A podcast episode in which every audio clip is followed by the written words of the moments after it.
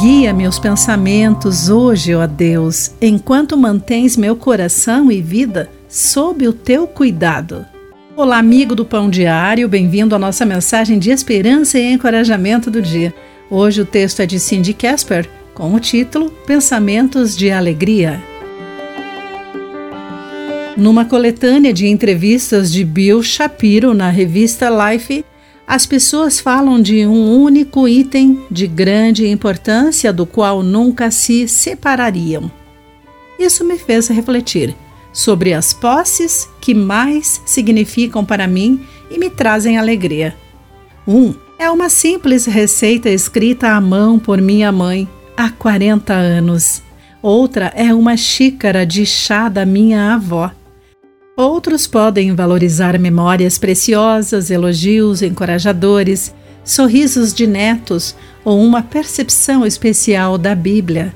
Às vezes, guardamos em nosso coração coisas que nos trazem grande infelicidade, ansiedade oculta, mas facilmente recuperada.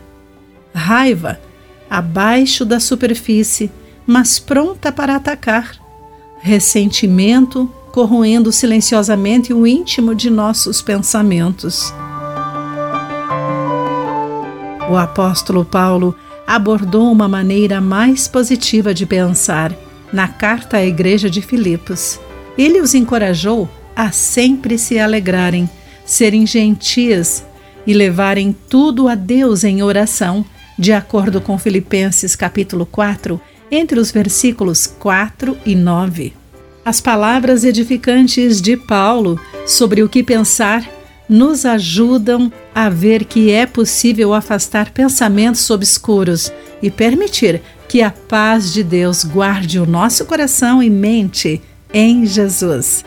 Quando os pensamentos que ocupam nossa mente são verdadeiros, nobres, corretos, puros, amáveis, admiráveis e louváveis, mantemos a paz de Deus em nosso coração.